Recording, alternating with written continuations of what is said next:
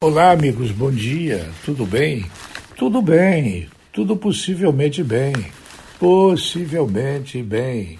Em resumo, né, para que não seja algo tão cansativo para você ouvir, é, com menos tempo de colégios fechados, a aprendizagem pode nem ser afetada. Países que ficaram menos dias que o Brasil com escolas fechadas não tiveram grande perda de aprendizagem ou sequer tiveram. É o que mostra um estudo sobre avaliações internacionais feito pela consultoria Vozes da Educação, a pedido da Fundação Lehman.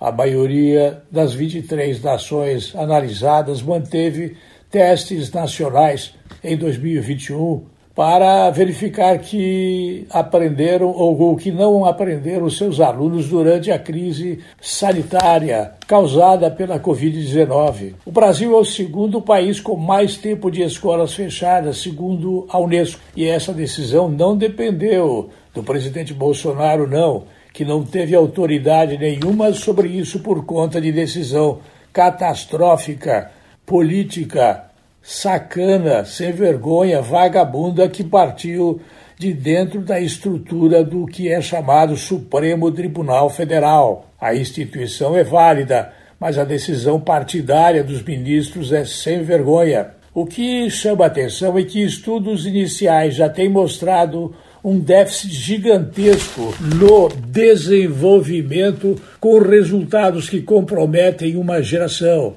Além disso, o Ministério da Educação ainda não confirmou que será realizado o Sistema de Avaliação de Educação Básica, o SAEB, este ano, exame que justamente mostra como está a aprendizagem dos estudantes do ensino fundamental e médio. O PISA também é adiado por causa da pandemia e fica para 2022. É muito certo que nisso está fazendo adiando por conta de quem está sentado na cadeira é ele, não eu. É importante que o presidente da República ele não possa modificar decisões que emanam do Supremo Tribunal Federal. O ministro sabe como as coisas estão e não eu sei, não a imprensa sabe. Ela faz de conta que não existe falta de dinheiro.